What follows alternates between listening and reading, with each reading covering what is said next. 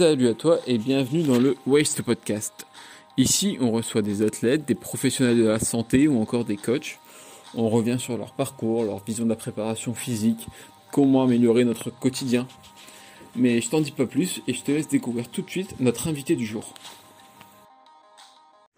Et pour cet épisode, on se retrouve avec euh, Romain, plus connu sur Instagram sous le nom de Coach Pringles.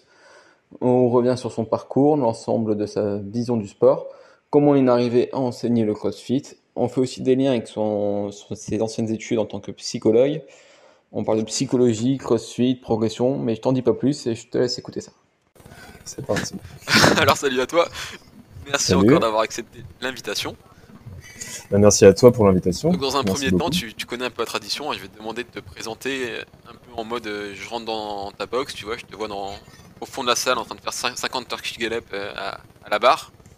Et je te demande qui tu es et ce que tu fais dans ta vie. Bah, tu vois, je me demandais quelle intro t'allais me faire parce que J'ai galéré à trouver, j'avais entendu les autres.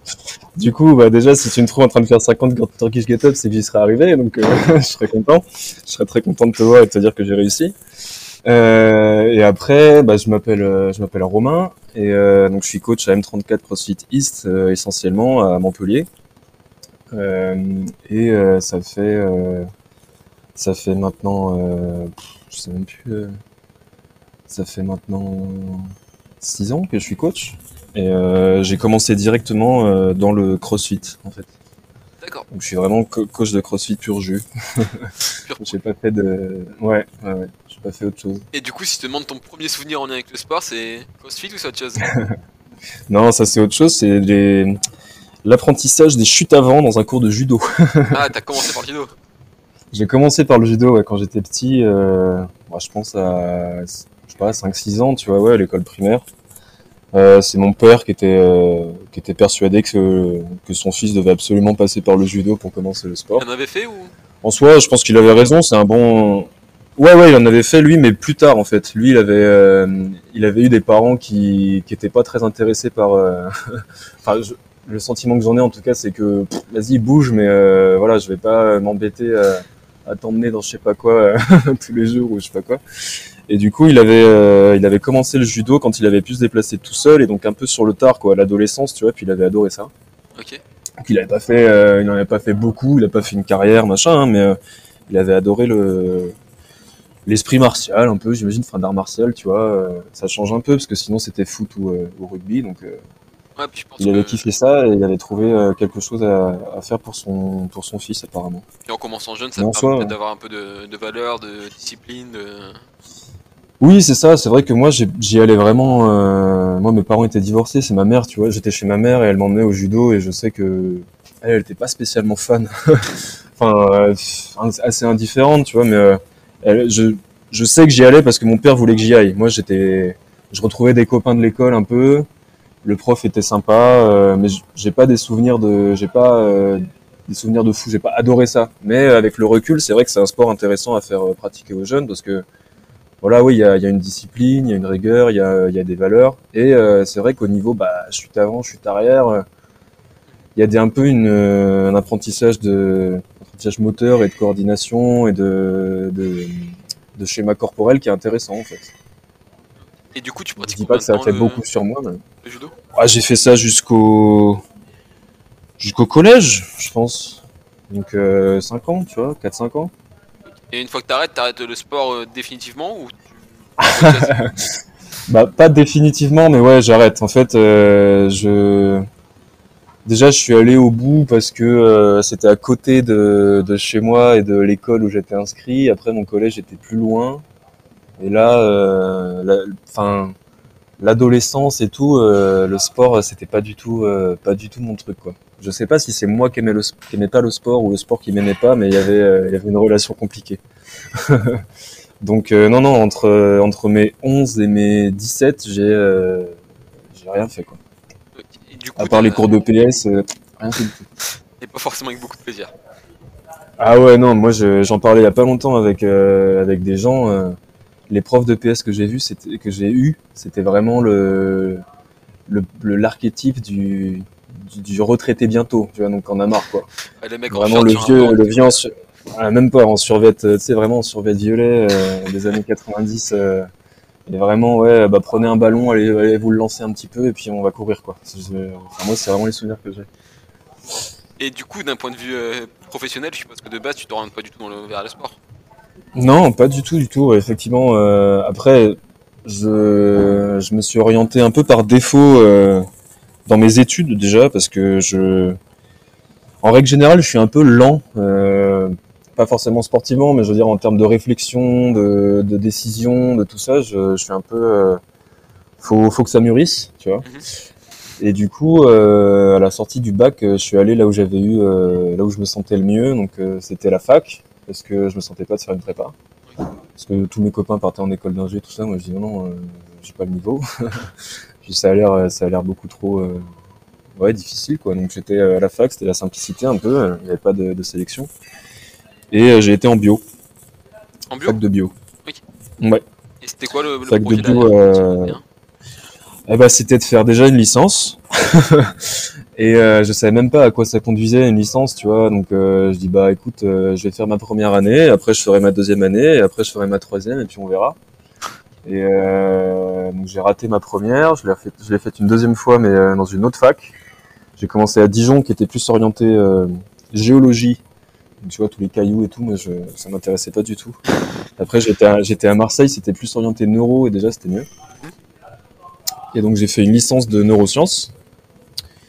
Et euh, arrivé en, à la fin de la licence, en fait, bah, on te dit que tu vas faire un master et puis tu vas faire une thèse. Après, tu vas faire de la recherche, quoi.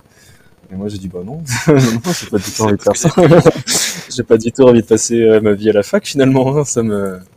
Et donc après, je suis parti. euh, Il y avait une passerelle entre la licence de neurosciences et la licence de psychologie. Mhm.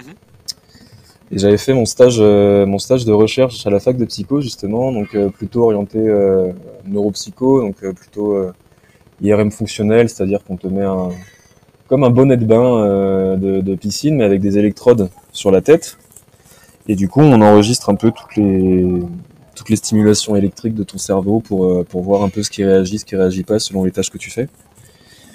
Et euh, c'était intéressant, mais même le côté euh, psychologie clinique m'intéressait pas mal, donc c'est plutôt par là, par là que je voulais aller. Donc j'ai fait ma, juste ma troisième année de psycho, et après j'ai cherché un master finalement de, de psychologie pour faire euh, psychologue à la base. D'accord. Donc j'ai commencé mon master à, à Montpellier. C'était un master euh, psychopathologie des sportifs. ah donc tu t'orientais quand même vers les, vers les sports déjà. Ouais, parce que du coup, bah, en, j'ai commencé le sport euh, juste avant le, le bac. Et euh, donc j'ai commencé à aimer ça là.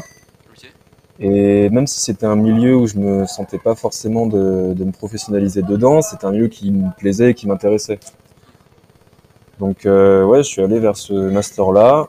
Et mais bon, toujours pareil. Je suis arrivé à la fin de l'année, il fallait rendre un mémoire de un mémoire de recherche aussi que j'avais mis, euh, j'avais péniblement écrit euh, mon introduction et je l'ai pas présenté quoi. Je l'ai pas, je l'ai pas fini. C'est marrant parce qu'en ce moment, le côté neuro, ça revient beaucoup dans, le sport, tu vois, et que, je sais pas si vu un peu tout ce qui est de la RNP ou même au Christian Thibaudot, etc., tu vois. Ouais, bah j'ai un collègue justement qui est pas mal, euh, qui est pas mal form- formé là-dessus, qui se forme en posturo en ce moment là, qui a fait l'institut IP lui.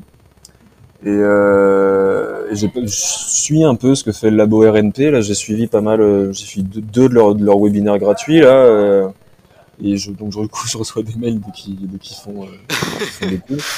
Mais euh, oui, oui, je vois euh, effectivement que ça prend, euh, ça prend beaucoup. Mais même moi, j'ai pu tester avec euh, avec mon collègue un peu l'approche. euh, des réflexes archaïques et des et puis ouais l'approche neuro et c'est vrai que ça bah, ça ouvre un champ des possibles assez euh, assez impressionnant hein, par rapport aux, aux méthodes juste du 5x5 euh, du, du strict en excentrique il y a un truc en plus quoi Et du coup, tu dis que tu as repris le sport avant le bac, et c'est quoi qui t'a fait reprendre? Et quel sport aussi? Euh, alors j'ai repris par le volet le volleyball euh, en, à l'AS de mon lycée en fait. Et c'est parce que euh, j'avais euh, une bande de potes qui était qui s'y mettaient. Donc voilà c'était deux fois par semaine.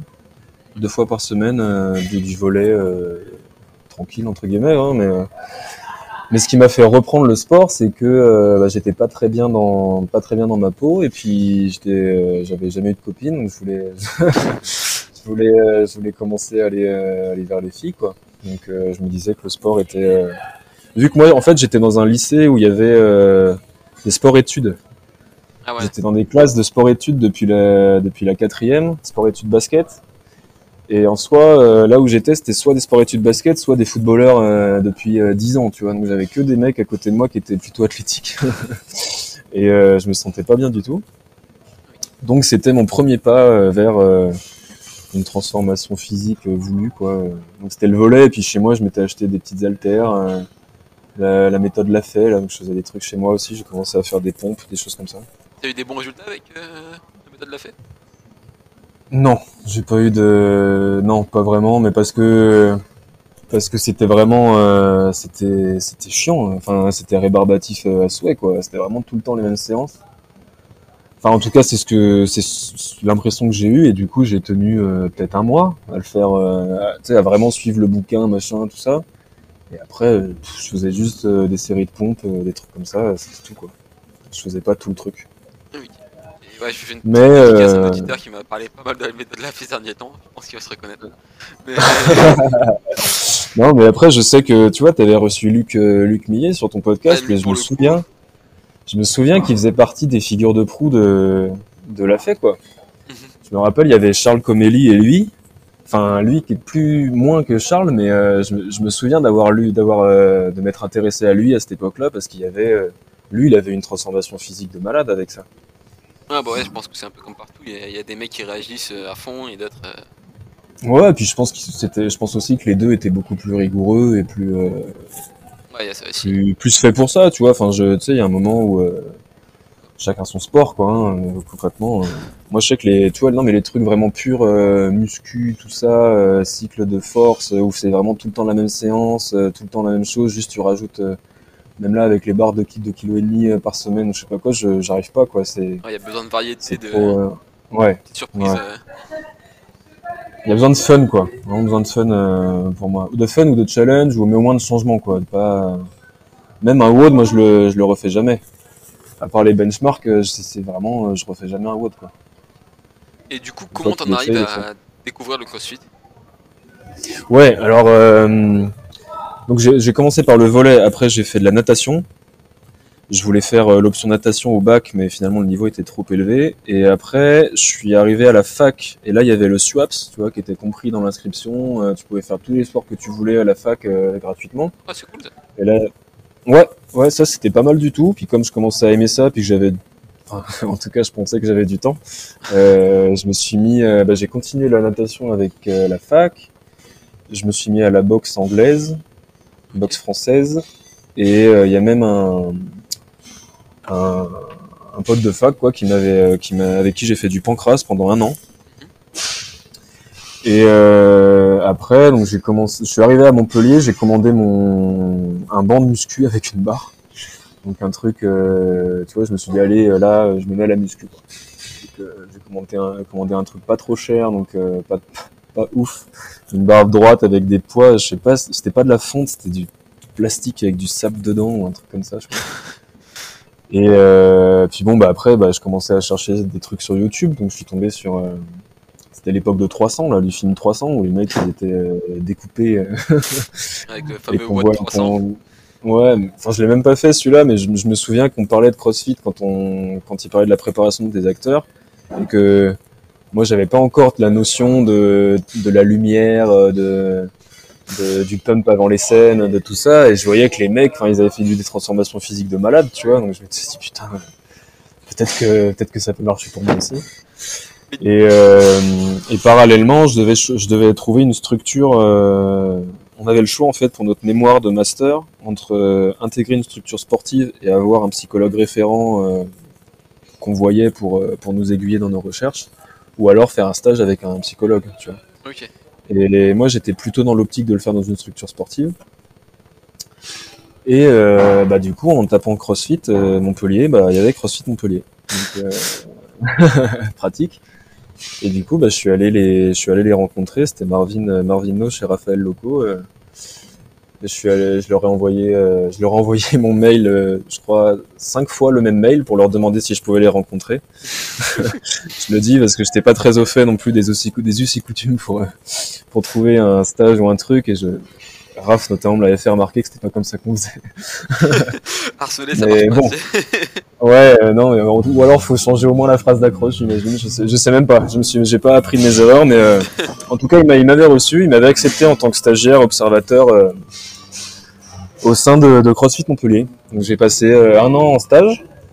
Et je, je me permets de te euh, couper, le, le but de- du stage en, tant que psychologue, c'est. Quoi?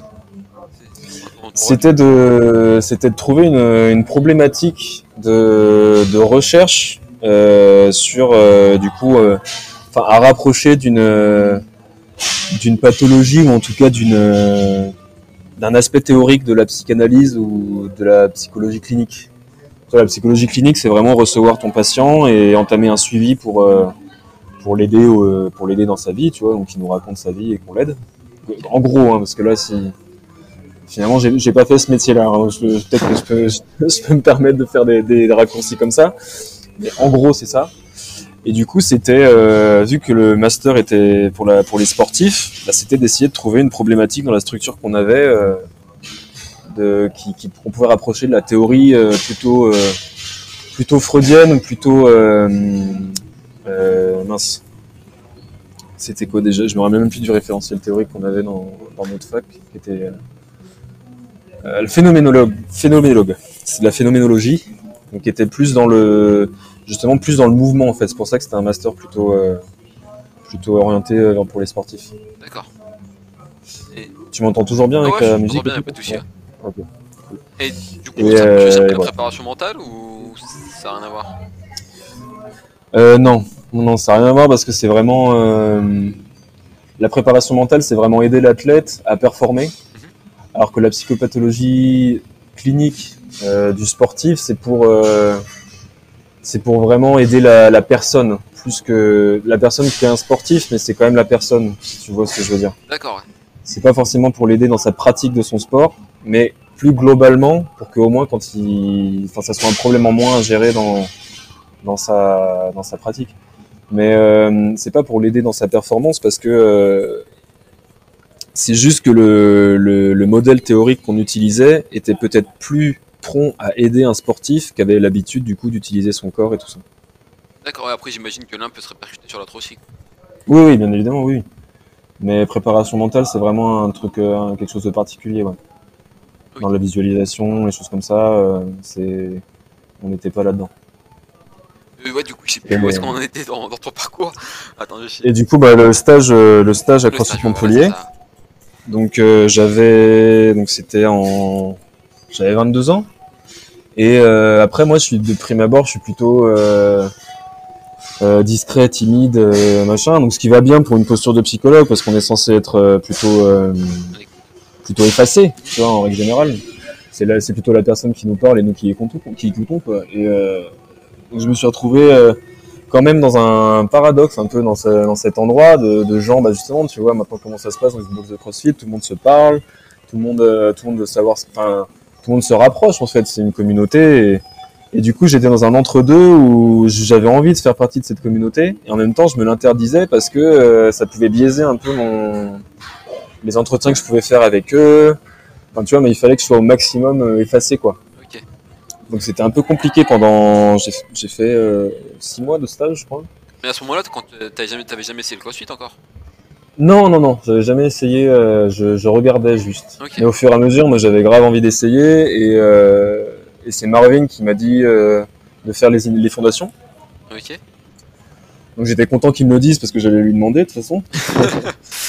et, euh, et vraiment, euh, donc j'ai fait les fondations. C'était trois heures de fondation euh, à CrossFit Montpellier. Et, euh, et après, j'ai fait mon premier WOD à la fin de mon stage, quoi. Genre, j'ai fini mon stage, je me suis inscrit en fait. Ah ouais, d'accord. Dès que t'étais parti de cet aspect euh, du côté Ah ouais, dès que euh, j'ai dès que je suis parti de, la, de cette posture-là, euh, j'étais adhérent, quoi.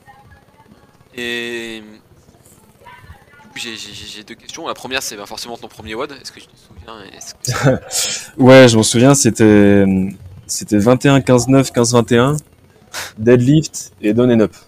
Ok. T'avais kiffé Pas trop. Ouais, ouais, ouais, j'avais kiffé. euh, J'avais ramassé. j'avais ramassé un peu. Surtout le, le deadlift, en fait, parce que moi, j'avais vraiment jamais fait de, de muscu pour le coup de barre, tu vois. À la limite, euh, comme, euh, comme j'expliquais, euh, moi, c'est plutôt des, des, des sports au poids de corps. Après, donc, j'ai pas mal euh, fait de course à pied. Et je racontais aussi l'autre jour à quelqu'un que ça m'est arrivé pendant, je sais pas, peut-être un ou deux ans de, de faire de la corde à sauter chez moi. Juste, euh, tu vois, la flemme d'aller courir, je pouvais faire une heure, une heure et demie de corde à sauter Ah euh, ouais. Devant un film ou quoi. Tu vois, j'avais pas de vélo d'appartement ou je sais pas quoi, donc je faisais de la corde à sauter. Mais du coup, plus des bases, euh, ouais, cardio, euh, même pas gym parce que à part les pompes, je faisais vraiment pas grand chose. Et donc vraiment cardio. Donc les burpees, tout ça, ça allait, mais dès qu'il y avait une barre, euh, c'était compliqué. Et donc je, me souviens par exemple que ce saut-là, j'avais mis 50 kilos, je crois, un truc comme ça, hein. Pas plus. Du coup, ma deuxième question, c'est bah, un peu bizarre question. Sachant que avant t'étais considéré un peu comme le, psychologue de la salle, quand t'es passé du côté adhérent, est-ce que t'as vu les, bah, les, les- autres adhérents venir vers toi, peut-être te parler euh, un peu différemment, se confier à toi, ou avoir peur justement d'en dire trop et de se faire ou?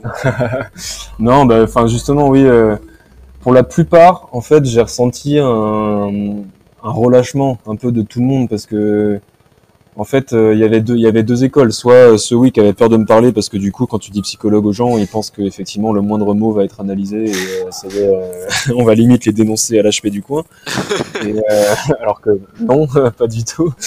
Et euh, sinon, ceux qui, essayaient vraiment de me faire sortir de, ma de ma posture, quoi, tu vois, qui essayaient vraiment de bah ouais, de, m'inviter à des trucs, de me parler, de me faire parler de mes trucs. Moi, tu justement, c'était malaisant parce que, enfin, c'était malaisant pour moi, hein, je, parce que j'avais vraiment envie de faire connaissance avec ces gens-là, mais j'étais avec mon, mon carnet au fond de la salle à noter des trucs, si tu veux. Donc c'était bon. euh, après, j'en parlais avec du coup la psychologue référente que que, que j'avais pour ce stage et qui me disait que c'était la bonne chose à faire. mais moi, je sais pas si c'était vrai.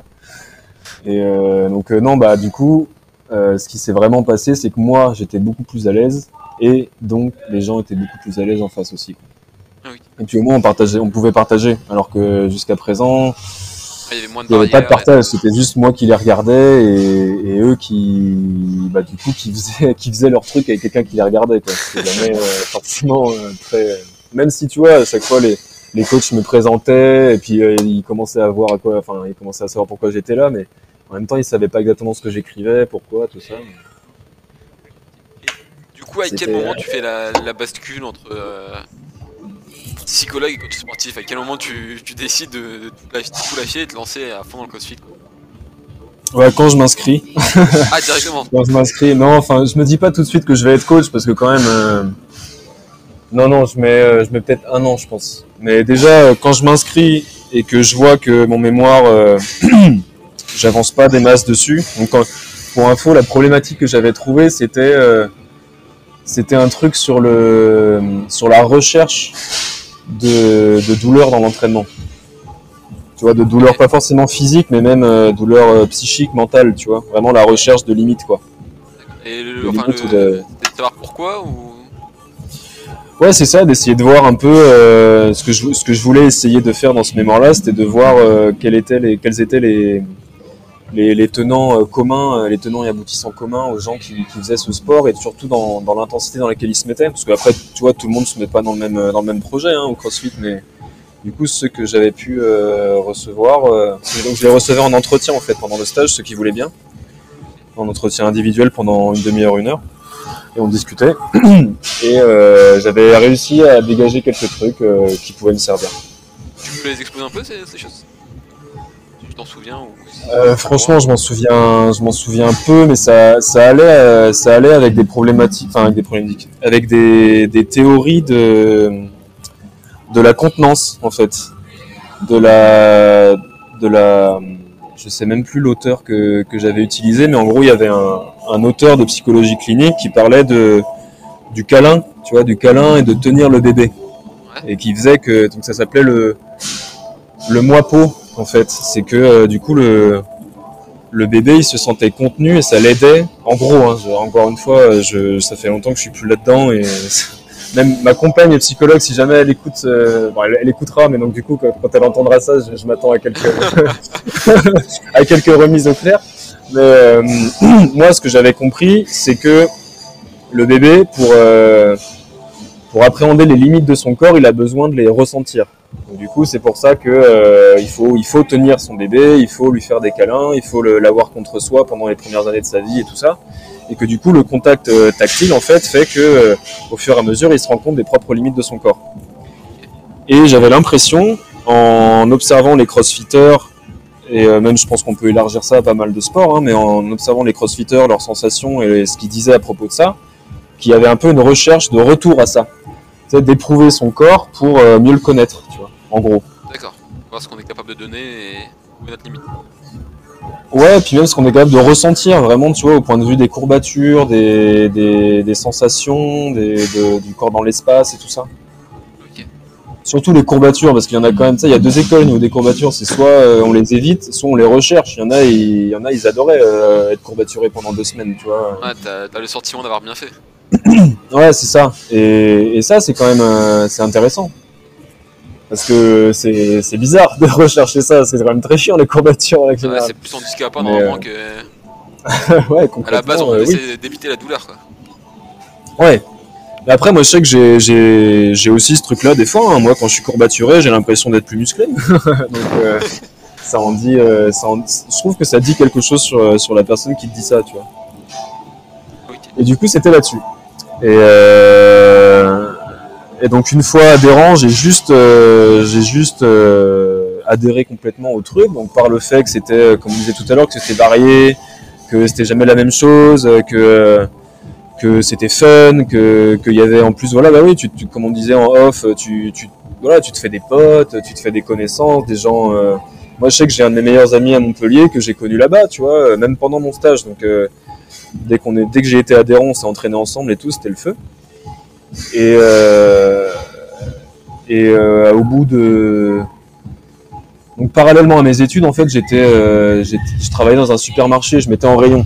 Et du coup, bah, comme j'ai arrêté les études, j'ai gardé quand même euh, mon statut d'étudiant et, je faisais des remplacements. En gros, je, donc je, faisais vraiment, je m'entraînais tous les matins à 7 heures. J'allais bosser.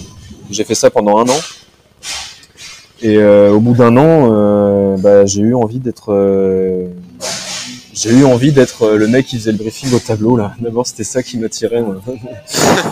Euh, non, puis tu vois, de, j'avais, l'im- enfin, il y avait un aspect dans, ce staff qui, euh, je voyais qu'il y avait quelque chose qui se passait avec les gens. Tu vois, moi, je ressentais vraiment, euh, en tant qu'adhérent, je ressentais une relation qui, qui se créait, tu vois, et qui, qui m'aidait.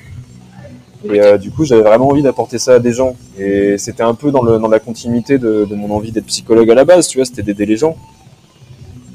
Ouais, Et du coup, ça. bah, j'ai retrouvé ça, ouais, euh, avec euh, avec les coachs qu'il y avait là-bas et, euh, et avec le, le fait de, moi, le sport m'a apporté beaucoup. Hein, euh, le- enfin, le CrossFit m'a apporté énormément euh, en termes de, de confiance en moi, de de- d'aisance dans mon corps, tu vois. euh, ça, en un an, euh, ça, ça, ça a complètement shifté. Euh, dans, dans mon ressenti de, de- du corps et de la confiance que j'avais en moi. Donc euh, je voulais vraiment aussi essayer d'apporter ça à, à des gens. Mais tu vois, écouté un podcast il y a pas longtemps d'un entraîneur euh, individuel. Et c'est ce qu'il disait, il disait que le, le rôle du coach, quelque part, c'est aussi psychologue, tu vois. Quand t'arrives, tu vois l'état de ton client, il se confie à toi, il te parle, et Mais ouais, des fois ouais, il s'en fout de la en séance, en fait, plus, il vient juste parce qu'il sait qu'il va venir et qu'il va pouvoir te parler un petit peu. Ouais, c'est ça. Mais c'est ce que là je fais, je faisais pas de coaching privé avant euh, le confinement là. Enfin avant la, le déconfinement justement. Nous on a repris en, on a repris en janvier parce qu'on a eu la chance d'avoir une zone extérieure. Et euh, j'en faisais pas avant parce que j'avais pas le temps et puis c'était compliqué au niveau de la, de la légitimité que je ressentais de, de proposer des services payants euh, à quelqu'un qui payait déjà son abonnement, tu vois. Enfin bref, c'est un autre Ouais, un autre aspect de la confiance en moi et, de, et du taf, hein, parce que c'est un autre taf aussi le, le coaching privé. Et hum, alors pourquoi je dis ça euh, Et oui, bah en, en commençant, euh, en commençant à faire du coaching privé, j'ai vu que oui, comme tu dis, des fois euh, la personne, euh, elle s'en fout que t'aies préparé sa séance ou pas. Elle vient, voilà, elle- elle- déjà elle vient te voir parce que bah il y a un feeling qui est, qui est là. Et euh, bah ouais, souvent on discute, on machin, euh, au fur et à mesure on, on fait connaissance en fait. Même plus, euh, plus lui que moi, hein, mais, euh, mais c'est un peu ça quoi. Et j'écoutais, là, je réécoutais ton podcast avec euh, Rudy Koya. Mhm. J'ai écouté aussi le podcast qu'il a fait avec Sean de Upside Strength. j'ai un super accent, euh, j'espère que je n'aurai pas, pas trop de mon anglais à prononcer. mais- Et où il disait que pour lui, le coaching c'était humain. Où Sean, euh, du coup, disait ça aussi, il me semble, avec toi. Et il y a- j'écoute pas mal de podcasts aussi, et ça revient souvent que la relation de, coaching, elle est, elle est humaine. Que s'il n'y a pas de, s'il y a pas de confiance, s'il n'y a pas de feeling, s'il y a vraiment juste une séance sur un tableau euh, ou sur un papier, euh, il n'y a pas, a pas grand chose qui se passe, quoi. Euh, Et, et du coup, je pense effectivement que peut-être pas, peut-être pas psychologue, mais en tout cas, il y a un truc à jouer sur la relation, euh, sur la relation humaine, ouais, clairement. Et du coup, si demain je prends une séance euh, de coaching individuel avec toi, ça, ça se passe comment? Est-ce qu'il y a des, des évaluations, des... Bah, selon le, selon l'objectif, ouais. euh, là, en fait, les gens qui viennent me voir, généralement, c'est, pour la gym. Là, j'ai eu deux, trois personnes qui sont venues me voir vraiment pour un truc euh, gym. Tu vois, vraiment, ils veulent, ils veulent se renforcer là-dedans.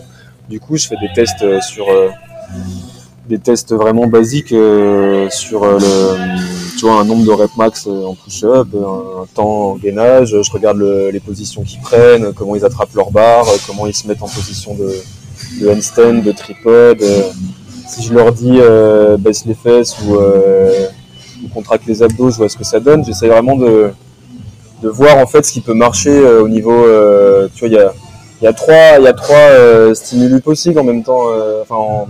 En coaching, c'est soit visuel, soit tactile, soit verbal. J'essaye au maximum, au maximum de voir si la, si la personne réagit au verbal ce qui aide souvent quand même. Tu vois, tu peux voir déjà si la personne a conscience de son corps et tout ça, et puis ça peut être plus rapide quoi. Une fois que tu vois quand on est dans la dans la séance et que tu lui dis un truc, si elle réagit euh, vite, euh, ça va plus vite quoi. Donc euh, ça, j'essaie de voir ça dès la première séance. Et après, euh, donc il y a une première moitié de séance, c'est vraiment une discussion, tu vois. On peut discuter entre 20 minutes et une demi-heure pour savoir exactement quels sont les objectifs, pourquoi, le passé sportif. Moi, j'aime bien savoir aussi euh, les antécédents de de blessures, des trucs comme ça, des trucs qui peuvent gêner. Tu vois, souvent les entorses de la cheville, du genou, des trucs comme ça, euh, pour quelqu'un qui vient te demander euh, le truc d'altéro ou de squat, euh, tu sais que ça peut poser problème, quoi, par exemple. Ou euh, même donc les, les fractures de l'épaule. euh, Il y en a qui, il y en a un, euh, un rugbyman qui, qui est venu me voir et qui qui m'a dit qu'il avait une vis dans l'épaule. Bah voilà, tu vois, s'il veut travailler son keeping, forcément, il faut y penser. Ouais, c'est pas, pas anodin. Donc euh, ouais ouais des tests et euh, et après en gros il y a euh, je dirais une semaine ou deux de de, de tâtonnement tu vois euh, moi euh, moi je suis plutôt comme je t'ai dit j'ai fait que du crossfit donc je suis pas trop euh, dans des séances vraiment découpées euh, on fait une partie euh, force une partie euh, euh, je sais pas moi haut une partie bas une partie renfort enfin je sais pas exactement ce que font les autres tu vois mais comme je vois plutôt la, la salle de muscu à côté. J'ai l'impression que c'est un peu ça. Des fois, on parle de, de haut du corps, bas du corps, split, full body, tu vois, les trucs comme ça. Moi, je suis dans un truc de, de mouvement, de, de mise en mouvement assez rapide déjà. Il y a, y a un mec que je suis en prog qui m'a dit d'arrêter de mettre échauffement euh, sur mes, sur mes, sur mes séances parce que c'est pas des échauffements, c'est des WOD. Je dis, ouais, bah, ok, j'arrête de le mettre alors. mais- ça dépend pour qui, euh, ça dépend combien de temps tu mets à les faire, tu vois. Mais, mais oui, donc je suis plutôt pour les mises en mouvement assez rapides sur des mouvements simples et augmenter un peu la complexité au fur et à mesure de la séance. Mais, mais en tout cas, pendant une heure, la personne, elle, euh, elle est sur du, sur, euh, sur du mouvement, quoi. Tu vois, donc vraiment euh, essayer de, au maximum de ne pas avoir de temps mort de plus de, je sais pas, trois minutes, généralement. euh. même si donc, je, ça veut pas dire que le mec il fait, il fait que transpirer pendant une heure, mais c'est juste que moi, je sais que ça m'emmerde de faire des séances où euh, tu fais ton truc, après tu as 5 minutes de repos, tu sais pas trop quoi faire pendant ce, ce temps-là, tu bois, tu t'assois, tu prends ton téléphone, je sais pas quoi. Là, même si je suis là et qu'on discute, j'aime bien que la personne elle reste un peu euh, reste dans le truc, et- tu vois. Ouais. Et du coup, bah, on, on tâtonne parce que voir ce qui, ce qui marche bien avec les gens sur euh, l'enchaînement d'exercices, sur les temps de repos, sur les vitesses d'exécution. sur, euh, tu vois, mon, après, moi, je, je, je demande souvent aux gens d'envoyer des, d'envoyer des messages dans les jours qui viennent pour savoir, voilà, les sensations, les courbatures, justement, ou pas, euh, la fatigue, euh, est-ce que euh, le lendemain, ils se faire, de, de venir faire un WOD à la salle, est-ce que non, est-ce que pendant trois jours, il est bloqué, enfin, ça arrive, hein, des fois, tu, tu fais une séance, la personne, elle se sent très bien, et puis en fait, après, elle peut plus plier les bras pendant, enfin, plutôt tendre les bras pendant trois jours, on dit, bon, bah là, on a, on a raté un truc, quoi. Et, euh, parce que la personne t'a pas dit que ça faisait six mois qu'elle avait rien foutu aussi, ça arrive ça. Mais, Ah ouais. mais euh, donc voilà, on est sur du ouais une à deux semaines de, de mise en route, en gros, de, de, de prise de prise de contact quoi. Et après, généralement, on est plutôt en phase. Euh, là, en tout cas, avec les quelques clients que, que j'ai, ils sont plutôt contents. Non mais tu vois, ils se sentent bien, ils sentent les progrès arriver aussi, et du coup, euh, du coup, ça continue, ça se passe bien quoi. Et Mais toi, je parle, on parle beaucoup, même, euh, tu vois, pendant le, pendant la séance, quand je leur fais faire un truc, généralement, j'essaie de leur expliquer pourquoi. Si je vois que, tu vois, qu'il y a un, je leur demande de faire un truc et qui, tu vois, je sais pas, je lui demande de faire un truc accroché à la barre pour le, pour le keeping et que je vois qu'elle elle lâche sa barre et que, tu vois, les sourcils froncés ou machin, je dis, bon, bah, j'essaie d'expliquer pourquoi on fait ça. Et, euh, généralement, le visage se détend un peu et puis même, euh, je vois que ça, ça plaît, quoi. Tu vois, euh, des fois, on, des fois, on a tendance à donner des consignes et à pas trop, euh, à pas trop s'intéresser de- ouais, le au fait que les gens veulent savoir pourquoi ou, pas. Et généralement, ils aiment bien savoir pourquoi. Quand même. Ouais, c'est peut-être mieux que d'appliquer et de... de pas trop réfléchir. Ouais, parce qu'il y en a, tu sais, sou- souvent les gens euh, au début, ils te disent, moi, je suis un bon soldat, hein, tu me dis quoi faire et je vais le faire. Je suis bon, bah, ok, super. Mais euh, c'est mieux de savoir pourquoi généralement. Et toi, du coup, de ton côté, ta programmation, tu la gères comment maintenant toi? Euh, moi, là, je suis la programmation de la salle euh, de, de base. Tu vois, de base, j'ai vraiment envie de faire les WOD de, de la salle parce que euh, bah, c'est mon collègue qui s'en occupe et il est très bon là-dedans, de mon, de mon humble avis. Et euh, aussi pour une, euh, pour une visée de... Je me sens beaucoup plus à l'aise à coacher des gens si j'ai fait ce qu'ils vont faire. Ouais. Tu sais à quoi ils vont s'en que moi, j'aime bien... Tu connais les pièges du haut. Ouais, voilà. Voilà, c'est ça. Et encore que, parce que on est, on est tous différents, on n'a pas tous les mêmes euh, points forts, les mêmes points faibles, on vit pas tous les GOAT de la même façon, mais au moins, euh, au fur et à mesure, moi je connais les gens, je sais ceux qui sont plus proches de moi ou plus proches de quelqu'un, enfin, tu vois, qui sont plus leurs points forts, leurs points faibles. Et je sais que moi, au, briefing, j'aime bien donner des tips sur le WOD, tu vois, en termes de gestion, en termes de, choses comme ça, parce que les WOD, ils sont pas tous euh, all-in, tu vois, on n'est pas tous, euh, pour, pour moi, on peut pas toutes les heures dire euh, tu pars à fond, t'accélères au milieu et surtout tu finis à fond euh, autant aussi vite que tu peux. Ah non, quand t'as un WOD avec 5 rounds à faire, bon bah non, tu pars pas à fond et puis tu t'accélères euh, pas au milieu, tu vois, c'est pas une bonne idée. Sauf si tu veux euh, ne pas le finir, ça c'est oui. Et du coup, j'aime bien, euh, j'aime bien ouais donner des, des, des, des tips quoi sur comment comment va se passer la séance et comment mieux l'appréhender. Et pour ça. Bah moi, euh, moi je fais, je suis comme euh, quand j'étais adhérent. hein. Quand je lis un WOD sur le sur le tableau, euh, y a, généralement il n'y a pas de problème. hein. Il y a rien qui bloque, euh, ça va très bien se passer. Et puis en fait, quand tu le fais, tu dis ah ok, c'était là le, c'était là le bordel, très bien. Donc du coup, j'aime bien, euh, j'aime bien prévenir les gens généralement. Puis il y a aussi un côté, euh, je pense que c'est quand même plus plus simple, même pour les adhérents, d'écouter euh, d'écouter quelqu'un quand il a quand il a expérimenté ce que tu vas faire, tu vois. Au niveau de légitimité, si on ça, c'est. Ouais, de légitimité, d'empathie et de de relation, tu vois. Et aussi, il y en a, il y a quand même quelques personnes qui m'ont dit que ça ça augmentait un peu la confiance en la prog.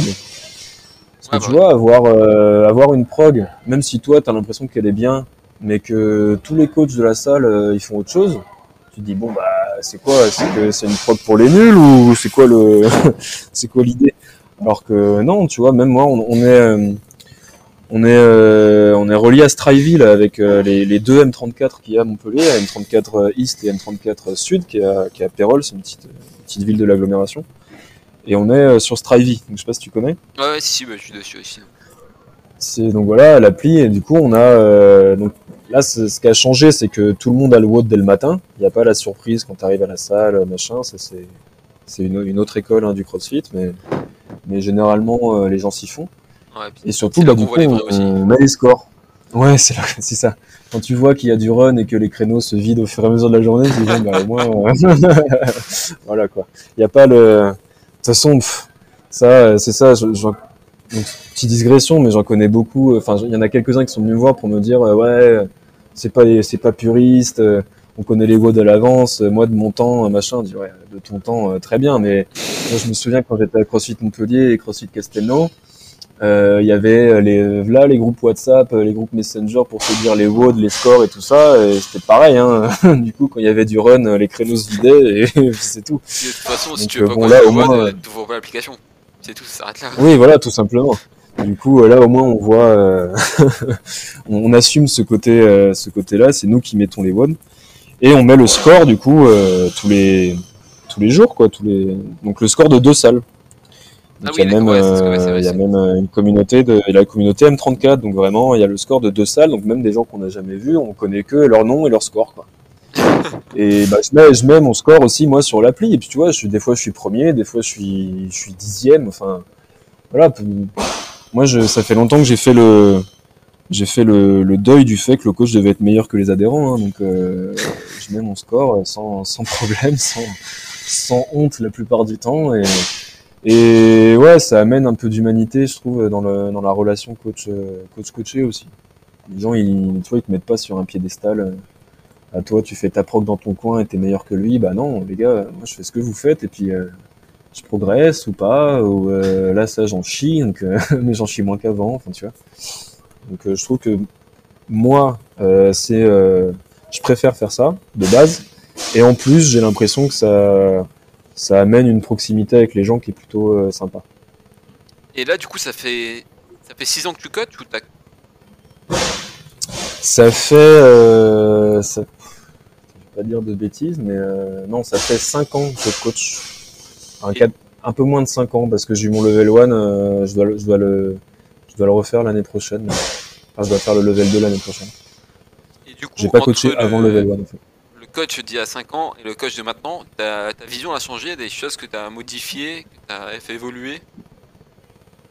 Des choses Oui. tu- quand tu te revois, tu te dis oh mais comment j'ai pu faire ça?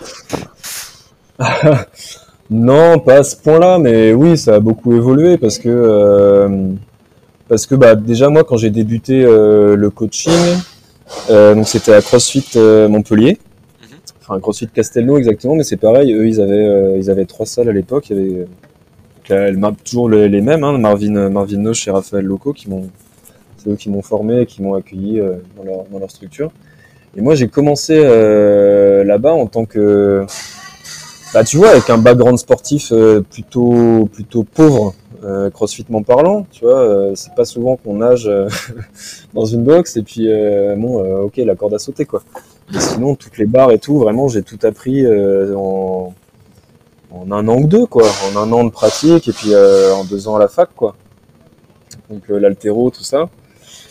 Et euh, moi, je suis arrivé en, je sais pas, je faisais 1m80, donc je, enfin, je fais toujours 1m83, 75 kg, tu vois, j'étais la, la chips de l'équipe, tu vois. D'où le nom, c'est ça? D'où le nom, exactement. la après, mais ouais, j'étais vraiment le, le plus mince, tu vois, pour pas dire maigre, et bah, on m'appelait la chips, la chips, et puis un jour, j'ai, j'ai fait le Movember, donc je me suis laissé pousser la moustache, et du coup, je suis devenu la chips à moustache. Et euh, je préférais, euh, Pringles, du coup, c'était plus, c'était plus valorisant et plus drôle. Et du coup, bah ouais, j'ai attaqué ça en mode, euh, quand j'étais devant le tableau, bah, j'avais quasiment que des types plus forts que moi en fait devant moi, donc c'était compliqué. euh, en fait, la posture de coach a été compliquée à avoir en termes de, timidité, de légitimité et de, confiance en soi, tu vois. Euh, moi, ce qui s'est passé, c'est que ce qui m'a, ce qui m'a permis de, de me sentir mieux, c'était de parler, tu vois. Ouais. C'était de vraiment de parler, de faire des, de faire des blagues un peu, euh, de, de, de plus parler que, que faire des, des, des, des prouesses euh, athlétiques, quoi. C'était Pas le vraiment ça. meilleur, mais, mais je suis plus sympa. Ouais, voilà, je- je- c'était un peu ça. Après, tout en ayant forcément une base de, Oui. tu vois, de connaissances sur le mouvement et sur, euh, puis en pratiquant quand même, donc en ayant pareil, enfin toujours pareil. Ce que ce que je dis aux gens généralement, c'est des des choses que je peux vivre. Tu vois, si je te dis que pour le keeping, il faut garder les jambes tendues, c'est que moi, je sais que si pendant mon keeping, je garde les jambes tendues, bah, ça se passe mieux. Tu vois, c'est pas juste parce que je l'ai entendu ou je l'ai vu ou c'est que je le vis. Et euh, donc, au départ, moi, j'étais vraiment euh, bah, école CrossFit Montpellier, donc c'était vraiment très euh, très bonne école, hein, très rigoureuse, machin. Mais par exemple, tu vois, c'est euh, zéro accès libre. Ok, à l'époque, si c'était comme ça. peu de- de- Si tu veux faire un peu de libre, bah, tu en fais, pas.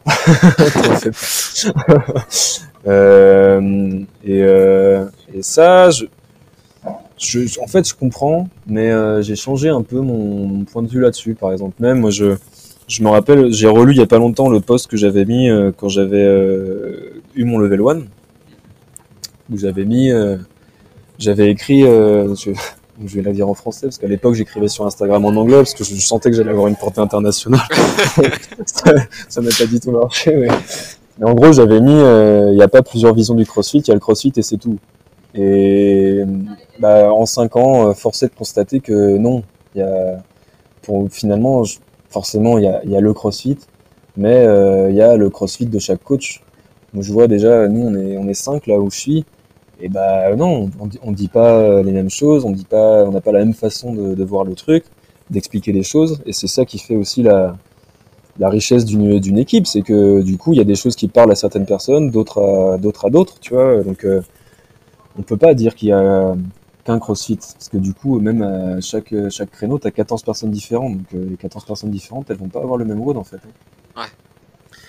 Et euh, du coup, c'est surtout ça qui a changé. C'est que, en même temps que moi, j'acquérais euh, de la confiance en moi en termes de, en termes athlétiques, parce que aussi, j'ai, tu vois, j'ai progressé pendant six ans euh, physiquement et euh, humainement, et donc euh, en tant que coach.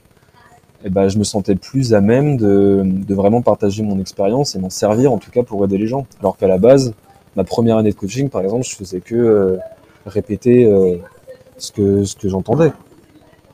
Même Ouais, si je le vivais, même si... faire, euh, de faire Ouais, au fur et à mesure, j'ai trouvé, j'ai trouvé mon truc, ouais. J'ai trouvé mon truc. Donc, euh, j'ai j'ai pas fait de choses euh, que aujourd'hui euh, je, je réprouverais, mais euh, j'ai euh, pas mal élargi, en tout cas, mon, ma palette de, de tips de, et de, enfin, ma vision du CrossFit justement. Pour, maintenant, j'ai une vision du CrossFit, contrairement à il y a 5 ans. Coup, pour finir, j'aimerais bien aborder un dernier point avec toi, c'est celui ben, de tout ce qui est autre aspect de, on va dire, l'entraînement invisible, etc. Tu vois, tout ce qui est euh, alimentation, compléments, Oui. tout ça. J'ai vu que tu avais fait plusieurs posts dessus, oui. où tu parles un peu de tous tes bah, des, des tests que tu as pu faire. Ouais. Donc toi, de ton expérience, qu'est-ce que t'en t'en retires et comment tu gères aujourd'hui ton, ton alimentation? Euh, bah, ce que j'en retire, c'est qu'il faut tester, parce que comme euh, comme tout le monde euh, n'a pas le, le même corps, la même, la même génétique, le même métabolisme, euh, tout le monde ne vit pas le même mode et tout le monde ne mange pas de la même façon, donc faut faut forcément tester des trucs euh, pour euh, pour se faire son opinion. Tu vois, moi je sais que par exemple il y a il y a cinq ans, c'était l'arrivée, enfin il me semble, hein, euh, je vais pas dire de conneries, il me semble que c'était un peu l'arrivée du sans gluten, tu vois. Ouais. Vraiment, il y avait euh, tout le monde. euh, non, non, mais le gluten, euh, ça te rend euh, la paroi intestinale complètement poreuse. Euh, euh, c'est vraiment mauvais, c'est du poison pour ton corps, euh, machin. Ouais, tout le monde est devenu intolérant. Euh, ouais, tout le monde était devenu intolérant au gluten. Bah ouais, mais bon, euh, donc bon, du coup, j'ai pas mangé de gluten pendant, je sais pas, six mois, je crois. Ouais, pendant six mois, tu vois, j'achetais, euh, j'ach- donc je mangeais plus de pain, plus de pâtes, euh, je mangeais que du riz, euh, tu vois, en féculent. euh, si j'achetais des pâtes, c'était des pâtes de maïs là. Enfin, tu vois. En soi, je mangeais euh, bien. hein, Il y avait pas de, je mangeais pas que du carton, mais je veux dire, euh, je me, je me restreignais vraiment à pas manger de gluten. Bon, pas de, pas de changement vraiment sur mes aptitudes et mon sommeil ou je ne sais quoi, ni ma, ni ma digestion. Donc j'ai repris le gluten. Donc là, forcément, quand je l'ai repris euh, les premières semaines, ça a été, euh, ça- je l'ai senti quoi, forcément. Ah ouais Mais euh, ouais, franchement, la première semaine où bah tu sais quand on n'a pas bouffé pendant six mois, j'avais pas forcément eu des problèmes de digestion à proprement parler, tu vois, j'avais pas été malade, mais je me sentais lourd quoi. Euh, tu remanges du pain, des pâtes, euh, tu vois, euh, oui, je me sentais lourd. Donc euh, j'avais aussi testé la même chose avec les produits laitiers. Pendant six mois, j'avais pas consommé, même pendant un an, j'avais pas consommé de produits laitiers parce que mon ex était intolérant, donc je, mangeais comme elle quoi. Et pareil, j'avais pas vu de différence forcément sur mes performances ou sur ma santé ou sur euh, mon ressenti en tout cas. Par contre là, ouais, quand tu t'arrêtes pendant un an et que tu reprends les produits laitiers, il y a vraiment, il se passe vraiment quelque chose. Et euh, j'ai testé ça. euh, Il y avait euh, le régime zone, le régime paléo. Il y avait euh, un adhérent à CrossFit Montpellier qui intervenait pas mal là-dessus, qui faisait des, des mini séminaires de nutrition et qui était plutôt sur le paléo. Euh, donc j'ai testé ça. Et bon, bah, je, ouais, au fur et à mesure, je me suis fait un peu mon, mon truc. Et euh, donc là, euh, maintenant, comme je mange, euh, moi, je mange pas tant que j'ai pas fini de m'entraîner dans la journée. Donc, euh, je m'entraîne à jeun, quoi. Mais donc, euh, ça veut dire que si je m'entraîne une fois le matin, une fois l'après-midi, bah, je mange pas. Ah ouais? Si, si je sais que j'aimerais entraîner et que j'ai pas faim, bah, je mange pas. Je mange qu'après. Et euh, ouais, voilà. Donc, des fois, je mange pas beaucoup. Et, et je mange de tout. Moi, je mange vraiment de tout. Euh, ouais, voilà, bah, j'aime les pâtes. J'aime le. Je mange pas beaucoup de pain, mais j'aime ça quand même. Donc des fois, je m'en mange. Euh, je mange des produits laitiers. Je mange de tout. Ce que j'essaye au maximum, c'est d'avoir. euh, ce que j'ai retenu à la limite de, de tout ce que j'ai testé, c'est d'avoir le moins de sucre possible, de sucre raffiné, et euh, d'avoir le moins d'ingrédients possible sur l'étiquette de ce que je mange. Ouais, bah, je pense qu'on revient toujours à la base, le maximum de Ouais, voilà, pour moi, et- Pour moi, c'est vraiment ça le, plus important. Euh, E412, tout ça, là, faut. Tant que tu sais pas ce que c'est, euh, bah tu ne manges pas. moi, c'est un peu ça. Et euh, donc, j'ai pris des compléments aussi euh, quand, j'étais à mes débuts de, coaching, surtout. Quand parce qu'on avait des, prix dans l'équipe, tu vois. C'était chez Foodspring qu'on avait des prix. Donc j'ai testé, ouais, bah les BCA, les les protes, les moi, j'ai- j'aimais bien. Moi, les- le début, de- le début des compléments alimentaires, c'était quand j'étais juste adhérent, et c'était les bars Oye. Je sais pas si Ah, tu connais cette déjà. marque. Mais en gros, ils faisaient une espèce de de de lion protéiné là, qui était vraiment euh, qui était vraiment euh, très bon. Donc ça a été ça le, le début de, de de mes tests de compléments entre guillemets, c'était juste de prendre en fait une, une friandise protéinée en disant que ça allait, en me disant que ça allait être bien, bien pour moi. Et en fait, euh, souvent quand même dans ces friandises protéinées, il y a encore plus de E412, euh, B119 et tout ça. Non, on va se mentir, c'est une excuse, c'est marqué protéiné sur le, Ouais, ouais, non mais c'est ça. Maintenant, pour donner bonne maintenant, mais- ils se cachent même plus, ils mettent carrément des, c'est quoi, des, j'ai vu des bounty protéinés, des Ouais, M&M's, enfin, euh, ouais, ouais, c'est- c'est vraiment, ils se cachent même plus quoi. C'est Très fort. Donc c'était ça mes débuts. Après c'était chez chez MyProt. C'était vraiment les- la whey, tu vois, la whey, euh, la whey pure et dure, et puis les cookies protéinés. Donc je restais quand même dans les, les gâteaux, euh, les gâteaux protéinés. Après ça a été BCA Prot. Après ça a été que Prot parce que euh, on m'a dit que les BCA c'était des trucs euh, bizarres de bec de bec d'oiseau et tout ça. Ah, j'ai entendu des, des cheveux de prisonniers chinois, j'ai entendu moi. Ça, ça, on l'avait déjà- Tu vois, on même pas eu besoin de me dire ça pour que j'arrête. et puis même, en plus, j'avais vraiment ressenti aucun, aucun changement euh, BCA ou pas BCA. Et puis c'était vraiment... euh, les BCA, c'est vraiment... euh, tu les vois, là, les bouteilles roses ou bleu fluo, euh, avec des odeurs euh, de bonbons. Pour le coup, euh, quand tu commences à aller vers le, la nourriture la moins transformée possible, tu sens qu'il y a un problème. Et euh, après, bah, pareil, comme j'ai voulu m'orienter vers un truc le moins transformé possible, bah, j'ai arrêté la whey. Et euh, là, actuellement, euh, je prends pas de, de compléments alimentaires. Quoi. Ça fait bien trois ans que j'en prends plus. Et t'as vu j'essaye de manger. Franchement, non, parce que euh, à côté de ça, euh, à côté de ça, je mange. euh, J'essaye vraiment en fait d'avoir euh, des protéines dans tout ce que, dans tous mes encas ou mes- tous mes repas. Tu vois, de jamais, av- genre, je vais pas manger juste une banane. Si je mange une banane, après, je vais me manger, euh, une, je sais pas, du beurre de cacahuète ou ou du un truc protéiné, quoi, du fromage ou du, tu vois, des trucs, euh, un truc comme ça. Ouais, par contre, les produits laitiers, quand j'ai repris, j'ai repris euh, sévère. Il a rattrapé. Euh. Ouais, ouais. Aussi, pendant, pendant deux ans, j'ai pas mangé de viande. Ah, t'as J'ai testé aussi euh, le, le végétarien, ouais. Végétarien, pas vegan. Vegan, j'ai pas réussi. Et euh, parce que le fromage, justement. Et euh, là, je, là, écoute, je me remets un peu à la viande parce que j'ai envie d'en manger. Et du coup, je- moi, je suis plutôt pour euh, s'écouter. Donc, euh, généralement, Ouais, si... basculer dans un extrême ou dans un. Ouais, voilà. Si vraiment euh, t'as envie d'un truc et que euh, t'es tout le temps en train de te restreindre, euh, ça va forcément, pour moi, ça va forcément poser problème à un moment donné, je trouve. Je trouve que, en règle générale, euh, faut être dans un équilibre. Surtout que, donc là, moi, moi, on me demande des fois des trucs de nutrition, donc je suis pas, je suis loin d'être nutritionniste. Je suis loin de m'y être intéressé vraiment, tu vois. Je suis pas pointu du tout, quoi. Moi, généralement, ce que je dis, c'est quand même que la plupart des gens qui viennent me voir, c'est monsieur et madame tout le monde, tu vois, qui ont un boulot à côté, qui viennent faire leur, heure de crossfit euh, dans la journée. Mec, euh, t'as déjà assez de stress euh, pour peu que, voilà, le mec ait des enfants, des, je sais pas quoi, euh, des animaux, tu vois, chez lui. euh, T'as, t'as autre chose à faire, euh, enfin à t'occuper dans ta journée que vraiment, euh, est-ce que euh, manger euh, deux bouts de pain euh, au lieu d'un ou, euh, ou euh, est-ce que euh, avoir euh, 50 grammes de viande rouge dans ton assiette va faire que euh, tes globules rouges ou enfin non bah écoute euh, mange euh, mange ce dont tu as besoin. Enfin tu vois moi je, je suis revenu un peu euh, sur le la recommandation CrossFit justement euh, en termes d'alimentation. C'est assez simple tu sais c'est le le fitness en 100 mots là. Ouais, ouais. donc c'est en anglais aussi donc je vais pas le redire en anglais mais c'est en gros manger de la viande des fruits et légumes pas trop de féculents et pas de sucre et voilà, euh, manger assez pour soutenir une activité physique et pas euh, et pas trop pour euh, pour euh, pas accumuler de graisse quoi.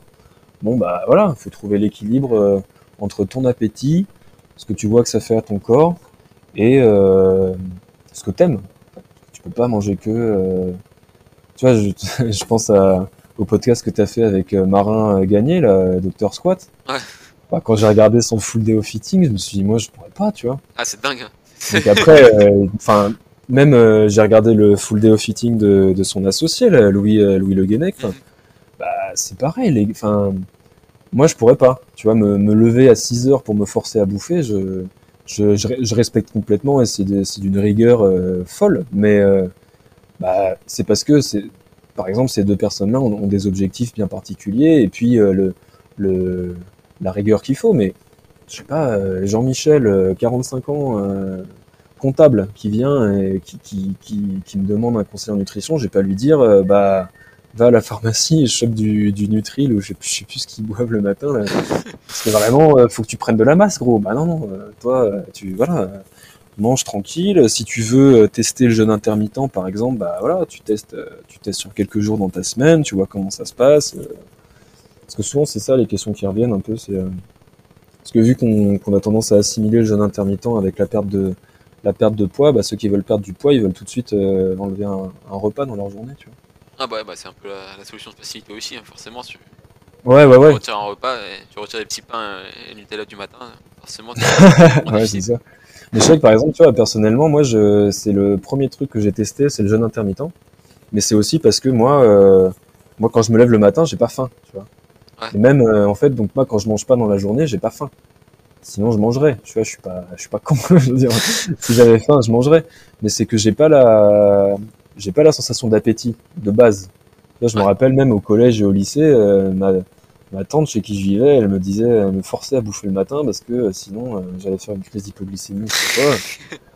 Alors que moi, du coup, je, je- tu vois, je mangeais. euh, à l'époque, c'était les, c'était pas Belvita, ça s'appelait euh, autrement là, mais c'était ça, tu vois, les biscuits du Ouais, petit si, quoi. ouais, avec un thé et voilà. euh, je me forçais à bouffer ça. Souvent, je les mangeais sur le chemin justement parce que j'arrivais pas à les manger à table. Et euh, donc de base, moi j'ai ça, c'est que j'ai pas la sensation de, de faim. Même, euh, tu vois, généralement quand je mange, c'est parce que c'est l'heure, quoi. Quand quand t'es avec des gens, c'est parce que voilà, ils se mettent à table, donc bon, bah, moi je vais pas attendre d'avoir faim parce que sinon, on va pas manger tout de suite, les gars. du coup, euh, j'ai direct euh, testé de, de zapper le petit déj et de m'entraîner à jeun parce que je m'entraînais, à- à 7 heures. Ah ouais. Et bah moi personnellement, ça m'a pas posé de, de problème, tu vois.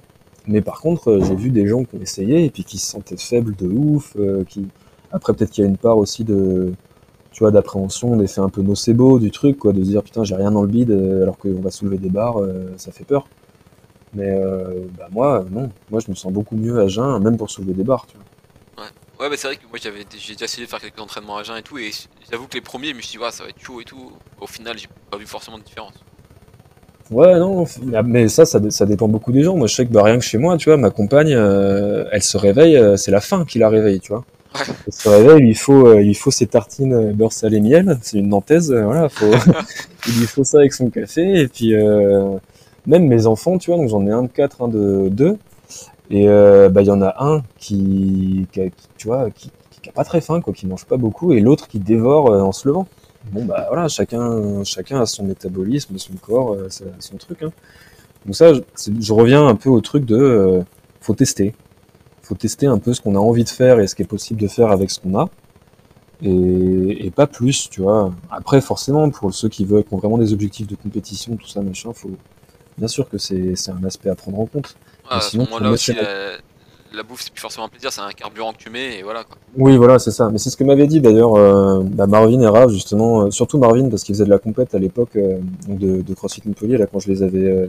parce que j'avais fait un entretien avec chacun aussi individuel pour savoir un peu leur passé sportif et tout ça. Et oui, bah clairement, eux, la nourriture, c'était un carburant pour leur sport pour le, donc le CrossFit hein, en l'occurrence, mais c'était pas du tout, euh, c'était pas du tout des, des, moments de partage ou machin. C'était euh, le tube dans le canapé pendant un quart d'heure euh, et c'est tout quoi, tu vois. Parce que voilà, c'est une vision que, que, je respecte aussi. Moi, je l'ai fait pendant un moment aussi quand bah, quand t'as pas de vie de famille aussi, hein, parce que bon. ah bah, c'est plus facile de même. Hein. Bah ouais, on en revient toujours au même. Tu sais, Jean-Michel, 45 ans, deux enfants, bah y a pas c'est dommage de pas manger la même chose que les gens qui sont avec toi à table, euh, de, de, tu vois, euh, faut bien prendre en compte tous ces aspects-là. Et je trouve que pour le monsieur et madame tout le monde, s'intéresser à la nutrition, souvent, euh, comme tu dis, c'est un peu la solution de facilité, c'est un peu trop tôt. S'intéresser à quoi manger, quoi prendre comme complément, machin, franchement, déjà, peut-être prends-toi un peu plus la tête sur comment faire mon squat, et puis on verra après, quoi. Sans être, euh, tu vois, je, je le dis pas de manière condescendante ou quoi, c'est juste que pour moi, en tout cas, c'est pas le plus important. Tu vois, le truc. Euh, miracle. Le truc, euh, c'est 70% dans la cuisine et 30% à l'entraînement. mes couilles, ouais, je suis pas d'accord. l'entraînement, c'est l'entraînement. Ce que tu fais dans ta cuisine, bah après, c'est avec tes convictions, ton corps et ce que tu veux, quoi. Et du coup, si tu veux bien, on va attaquer les, les petites questions de la fin qui, qui reviennent et du coup que tu connais. Ça Pas de problème. Donc la première, c'est ton meilleur et ton pire souvenir en lien avec le sport. Alors mon meilleur souvenir, j'en ai deux. Est-ce que je peux en dire deux? J'y ai réfléchi un petit peu. Donc le premier, c'était euh, c'était les Back from Holidays à Nîmes que j'ai fait l'année dernière avec euh, avec Jordan et Camille, s'ils nous écoutent. Euh, bah, de toute façon, je leur enverrai le truc. Mais donc c'était c'était ma première et seule compète à présent de, de CrossFit du coup. Euh, donc une, une compète en équipe assez accessible. Euh, tu vois, il n'y a pas, euh, y a pas de niveau élite, machin, truc. c'est sur, donc en équipe de 3, c'était sur une journée. Il y a quatre autres dans la journée. et c'était vraiment, vraiment cool à faire parce que donc moi de base, je suis pas compétiteur. je, c'est pas un truc qui me, qui m'attire et je sens que c'est pas un truc qui va me transcender, tu vois, parce que Déjà, euh, déjà des, fois, euh, je fais un, je fais les créneaux avec les adhérents et ça m'est déjà arrivé d'avoir des espèces de pas de crise de panique, mais de tu vois, de je sais pas, de, de moments euh, de, de pas bien, tu vois, dans le WOD, juste avec une pensée, tu vois. Ouais. Même pendant les pendant les Open où tu le fais devant tout le monde. Ou du coup, comme tu es quand même coach, les gens ils ont des attentes sur, enfin ils ont une idée de ton niveau qui est pas qui est beaucoup plus haute que que ton niveau en lui-même. Et tu vois, c'est une petite pression, mais c'est une pression déjà que j'ai ressentie et qui m'a pas forcément fait du bien ou quoi. Donc euh, faire une compète en indiv, par exemple, euh, ça m'attire pas. Enfin, je le, je le ferai peut-être un jour par curiosité, mais ça m'attire pas. Donc là, c'était euh, une équipe, enfin une, une compète à trois avec des gens plus que sympathiques, hein, très très très très cool et, et c'était une super journée. Et pour le coup, ça m'a fait ça m'a fait plaisir et ça m'a fait du bien aussi de ressentir un peu une ambiance de compétition, même même pour le taf en fait, parce que ça amène, ça a amené un côté euh, de, connaissance de moi et euh, de, enfin voir ce que c'est, tu vas voir ce que ça fait. Donc, euh, tu sais, il y en a qui veulent se mettre en ambiance compétition dans les WOD. Bah, je, sais un peu plus quoi leur dire, tu vois, en plus. Okay. Apporter un peu plus de bagage, quoi. Je, en tout cas, j'ai l'impression. Donc ça, c'est mon meilleur souvenir euh, sportif. Et mon deuxième meilleur souvenir, c'est mon premier euh, muscle up strict aux anneaux.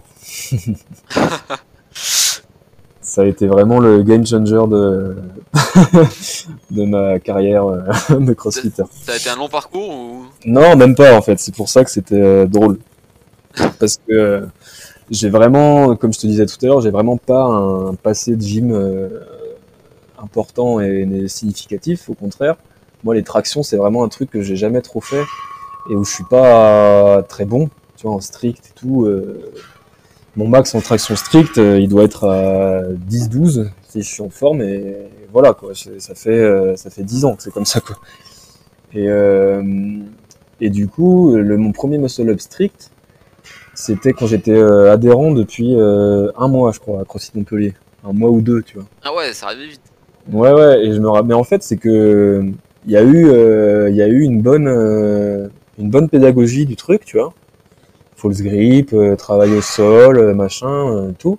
En fait, ce dont je me souviens, c'est que justement, j'étais, ça faisait un, deux mois ou un mois ou deux que j'étais adhérent, mais ça faisait six mois que j'étais là et que j'étais le stagiaire de psycho, tu vois. Tout le monde me connaissait, machin, et tout le monde se demandait un peu ce que je donnais, ce que je, donnais dans les WOD, du coup, enfin, ce que je donnais quand j'avais pas mon calepin dans les mains, quoi. Et donc, je me souviens que j'ai pris la paire d'anneaux, et euh, il y avait même, euh, du coup, mon, enfin, Marvin qui était là pour, euh, pour regarder, et je suis monté, donc je suis arrivé en haut, et là, et là donc, moi, déjà, j'étais, euh, laisse tomber, c'est, c'est le plus beau jour de ma vie après la naissance de mes enfants, et, euh, et pas loin après, en plus, non, non mais enfin, tu, tu vois, le muscle up, ça reste un, Ouais, un truc, phare, euh, voilà. euh, ça...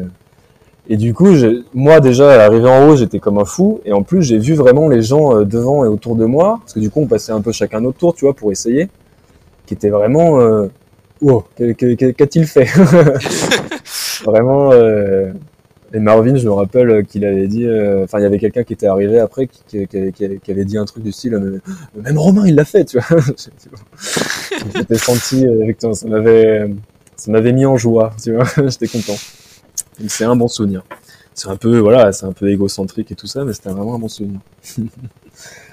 Après, il y en a plein. J'ai vra- vraiment, j'ai vraiment beaucoup de bons souvenirs avec le sport. euh, vraiment, euh, enfin avec le CrossFit surtout, parce que avant, euh, avant c'était de l'activité physique plus que du sport, tu vois. Mais j'ai quasiment que des bons souvenirs parce que c'est que de la, de la progression. Je me suis jamais vraiment blessé. voilà quoi. Et du coup, si on passe sur la partie un peu moins fun, Et alors sur la partie un peu moins fun, euh, mon pire souvenir, ce qui me vient, c'est un, un WOD, euh, un WOD avec des burpees bar muscle up. Et euh, le bar muscle up, c'est un mouvement que j'avais depuis pas très longtemps quand ce WOD-là est tombé, mais que j'avais réussi à faire, tu vois. Et, et donc en fait, le, le, c'était un cheaper. Et le début du WOD, c'était euh, peut-être 20 burpees bar muscle up, même pas, peut-être 15 pas beaucoup en soi, tu vois, mais euh, j'avais bloqué dessus. Et vraiment, j'avais passé, euh, je crois, euh, euh, les- même pas les plus des trois quarts du haut, quoi, à, à faire un burpee, attraper la barre et pas passer au-dessus. ouais. Et du coup, j'avais, j'étais vraiment arrivé au, au moment où, où les gens avaient fini leur WOD et où ils venaient euh, m'encourager et où je leur disais juste euh, non, de le laisse-moi, laisse-moi quoi, laisse-moi, euh, ne- ne que personne ne me parle, que personne ne me regarde. Tu vois, mais pas forcément parce que j'avais honte, mais juste parce que je, j'étais, euh, je, je, ça m'énervait quoi. Ouais, c'est c'était pas une honte, c'était juste voilà une frustration de fou. euh, donc je m'étais excusé après auprès de tout le monde, même du coach, parce que j'avais vraiment, tu sais, j'avais pas gueulé ou quoi, mais j'étais vraiment à juste euh, Ouais, désagréable quoi. dire non, ouais ouais, non non, ne, ne m'encourage pas. Voilà, ça, je pense que ce serait ça mon, mon pire souvenir, autant en termes euh, sportifs que en termes de d'attitude, tu vois. euh, D'avoir cette attitude-là, ça m'a pas plu aussi pour moi, quoi. Du coup, la, la question suivante, si on te demande, euh, Castro t'appelle, te demande de, de créer un WOD pour les games pour tester l'ensemble des qualités mentales et physiques euh, d'un athlète. C'est Ouais. ton WOD Alors, euh, je, je sais pas si je vais être capable de te donner un WOD vraiment euh, entier, mais pour moi, euh, il y aura forcément plus de 10 rounds, de l'assaut bike et du run. T'aimes bien le, le chiffre 10, hein? Le nombre. Ouais, moi, j'ai, ouais, moi j'ai des, j'ai vraiment des tocs. euh, déjà, en règle générale, dans, dans mes coachings et les progs que je fais, euh, c'est 5 et 3. Donc c'est soit 5 séries euh, de 3, euh, soit 3 séries de 5. Enfin, j'ai, que 5 et 3. Ça revient souvent. Et après, moi, dans mes séances, c'est souvent, euh, pff, c'est souvent un multiple de 50 quand même que je me mets. c'est souvent ça. Donc c'est soit des multiples de 10, soit de 5, mais c'est vrai que oui, je, suis, je tourne souvent autour de ça. Mais là, pour le WOD, c'est surtout que je le, j'ai vu, euh, par exemple, le WOD des, des Open, de, donc pas les derniers, les avant-derniers, là, tu sais, le premier c'était 10 rounds, euh, 8 snatch et 10 burpees euh, facing the bar, là. Ah oui. Et, euh, et tu vois, tu vois que 10 rounds, c'est un chiffre où les gens, ils savent pas quoi faire, en fait. Tu vois, Au niveau que de la gestion de l'effort. Et... Ouais, au niveau de la gestion de l'effort et ce qui va se passer, parce que forcément, 10 rounds, généralement, même si tu te dis que un round ça te prend moins d'une minute, bah 10 rounds ça te prendra pas 10 minutes, tu vois. C'est pas, bah, sauf les, les, les mecs qui sont vraiment euh, très endurants, qui se connaissent très bien, mais la plupart des gens, bah non, ça prendra au moins 15, tu vois. Et du coup, bah, il y a forcément un shift à, je sais pas, 6, 6, 7 rounds où tu vois le visage des gens où ils, putain, en fait, euh, ouais, là il se passe un truc. Donc c'est pour ça que je mettrais même 11, 11 ou 12 rounds, tu vois, dans mon WOD, pour qu'il y ait le shift euh, pour 10 et un peu plus, tu vois. là on, teste- testerait vraiment le, le mental. Parce que tu vois aussi ceux qui du coup partent très très très très très lentement, et trop lentement, tu vois, euh, qui n'arrivent pas à se mettre dedans. Euh, de l'assaut bike parce que bah, généralement euh, ça, ça calme. Ça- calme physiquement et mentalement. Parce que ce qui est pratique avec l'assaut bike, euh, c'est que il n'y a pas besoin de technique. Il y a, tu, enfin, t'as, bes- t'as besoin de, de coordonner tes bras et tes jambes, forcément. Tu peux pas faire que, le, que l'un ou que l'autre, mais euh, t'as pas de technique.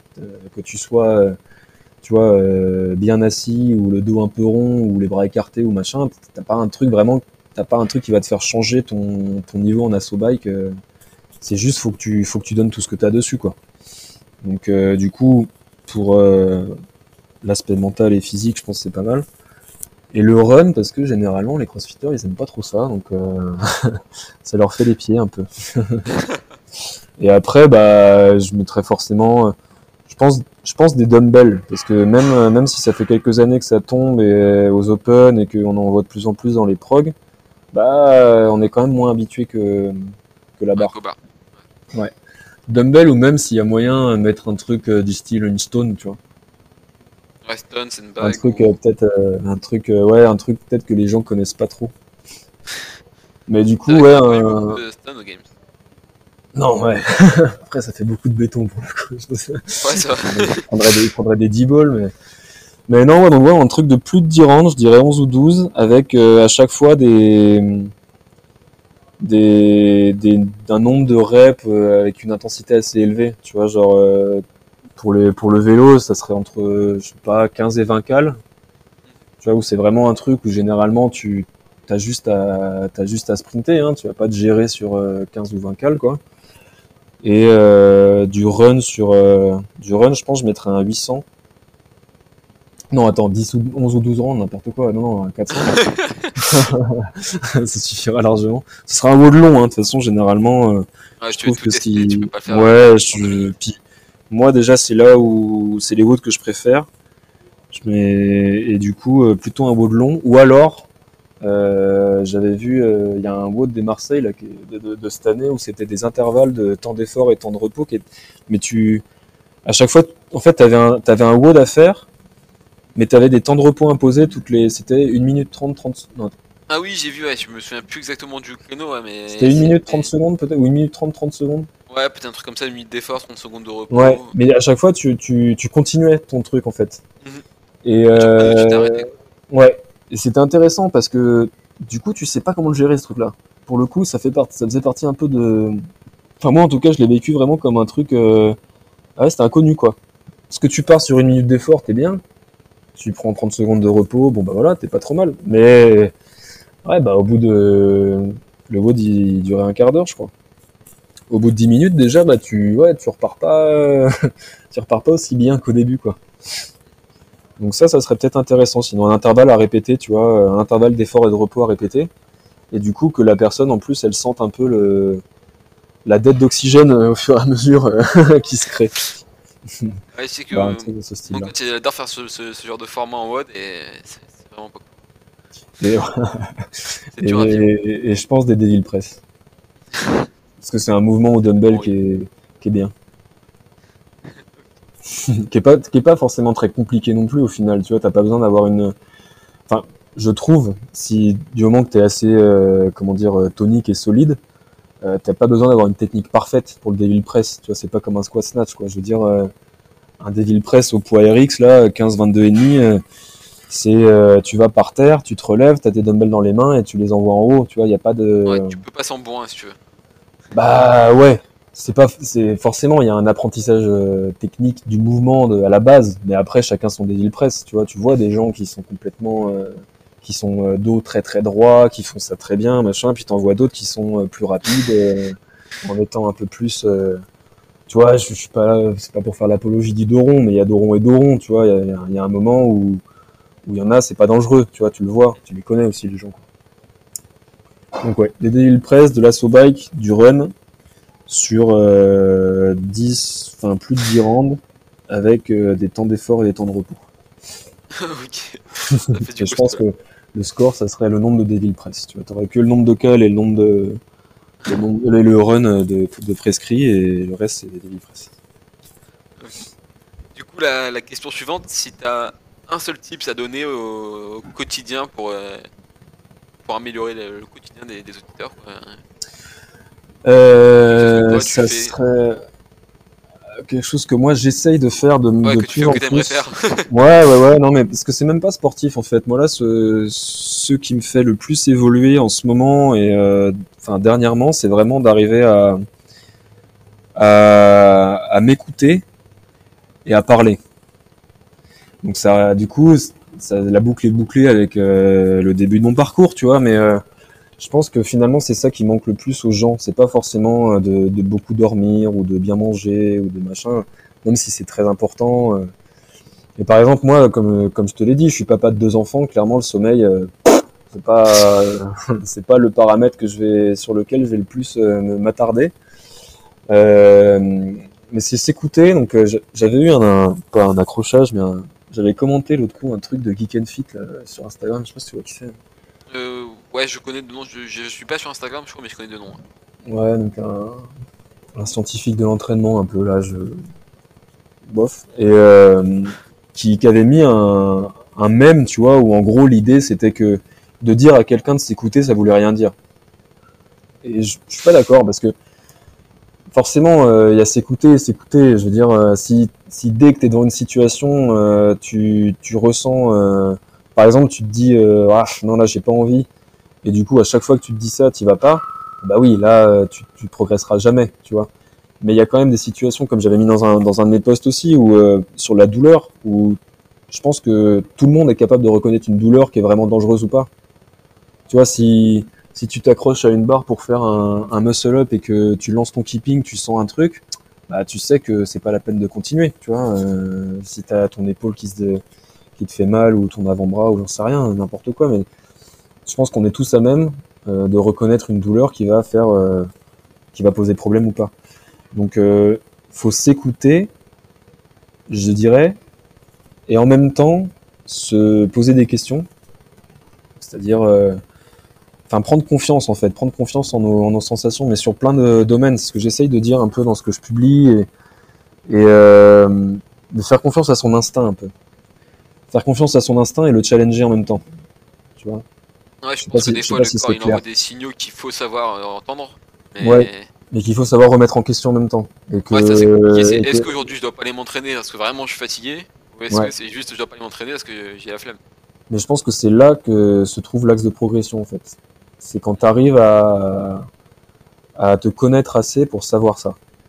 Et donc moi je me connais de mieux en mieux par exemple pour ça. Euh, Je sais que je sais que moi euh, quand je pars de chez moi pour aller m'entraîner, généralement je, je me mets des, des WOD en tête. euh, donc souvent c'est avec 10 rangs et 50 reps, machin, à faire plusieurs fois. et, en fait, j'arrive à la salle, je prends ma barre, je fais deux trois mouvements, je dis ouais, bah en fait aujourd'hui je peux pas faire ça, tu vois, parce que bah je sens que euh, je sais pas. Euh, au niveau de la vitesse d'exécution, c'est pas c'est pas le bon jour. Au niveau de, des courbatures de la veille, c'est pas le bon jour, machin.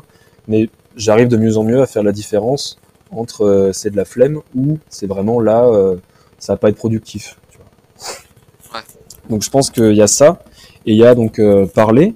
Donc voilà, si on s'il y a le premier type, c'est arriver à à se reconnecter un peu à son instinct et à le, à le challenger si, si c'est assez clair euh, comme ça. Hein. Et euh, le deuxième, c'était de parler parce que euh, parce que je pense que ça peut apporter beaucoup à tout le monde de d'au moins trouver une personne ou deux à qui raconter des trucs qu'on n'a pas envie de, de, partager parce que déjà de le de parler ça fait qu'on y réfléchit et et ça permet de se libérer un peu. Parce que je sais pas, euh, tu, moi je le vois donc encore plus en coaching privé ou quoi. De, tu le vois, quelqu'un qui a un truc en tête là et qui veut pas, euh, arrive pas à le mettre de côté, tu vois.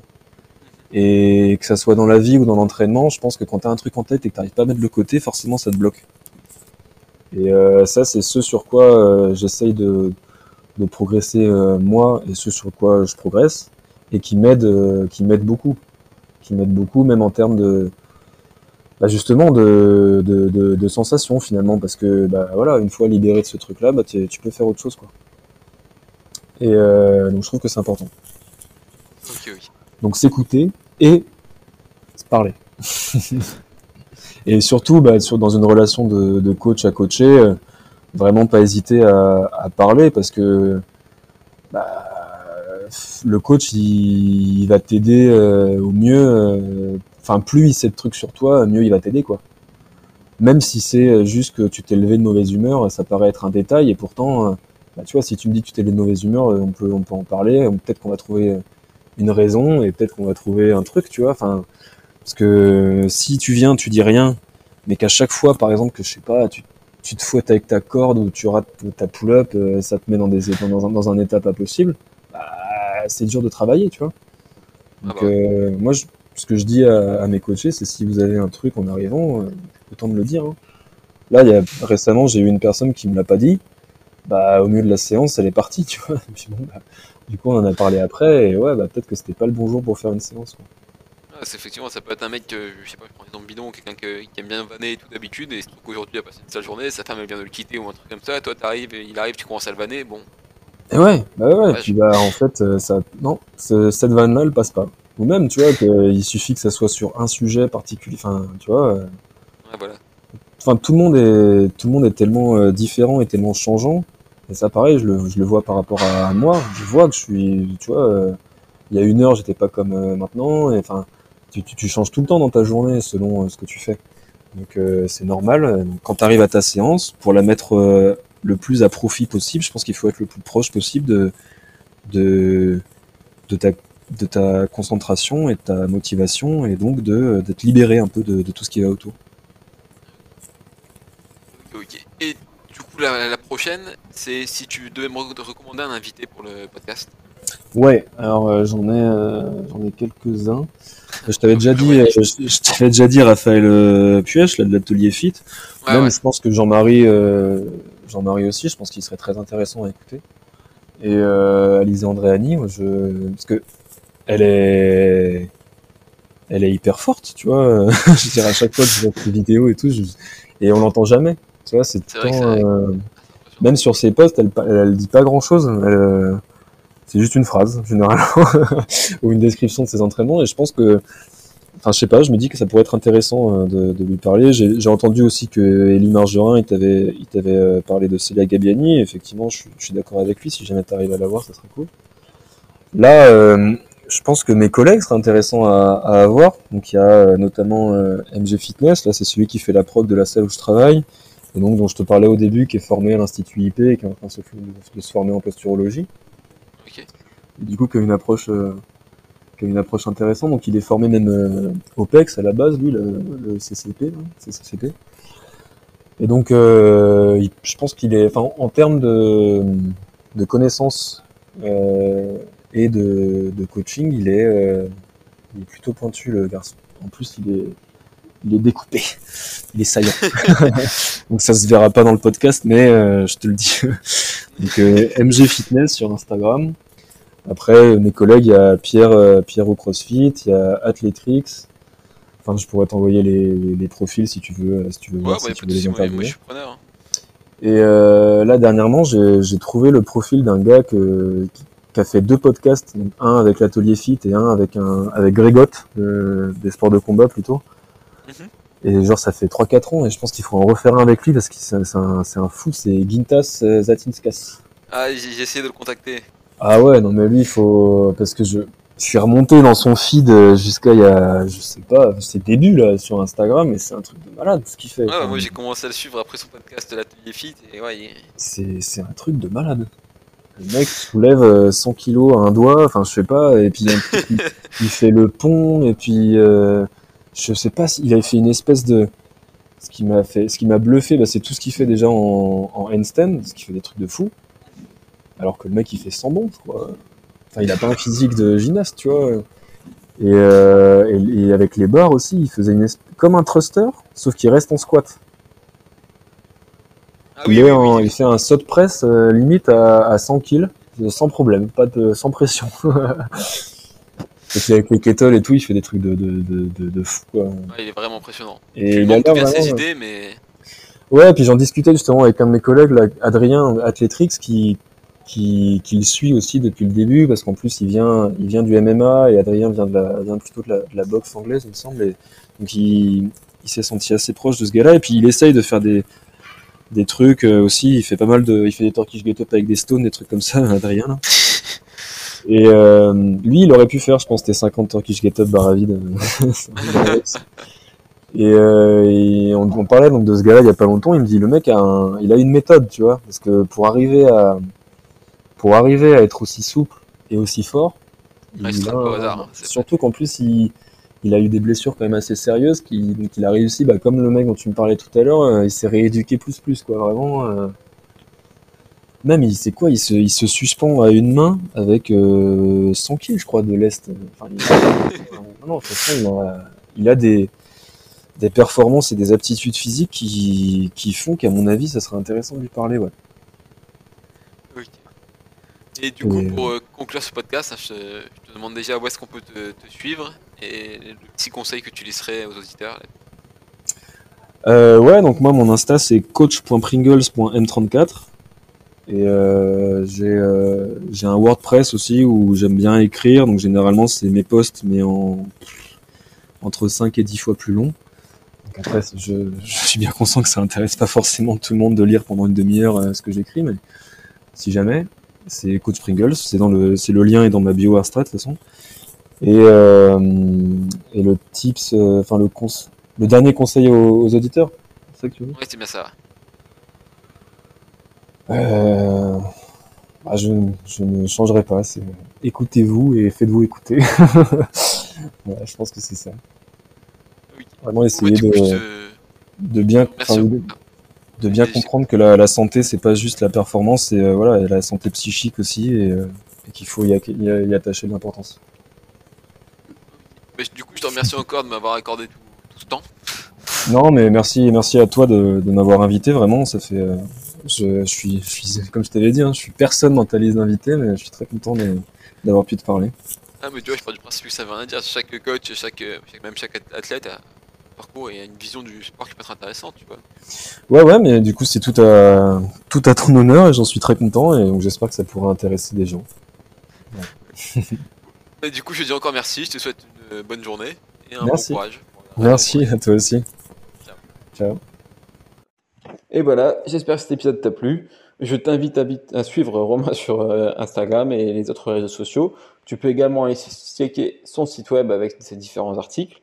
Si l'épisode t'a plu, tu peux mettre un note de 5 étoiles et le partager à tes proches et en story. Et n'oublie pas que ouais, c'est plus qu'un podcast, également un groupe Facebook et une chaîne YouTube. Je t'invite donc à nous suivre. À la semaine prochaine.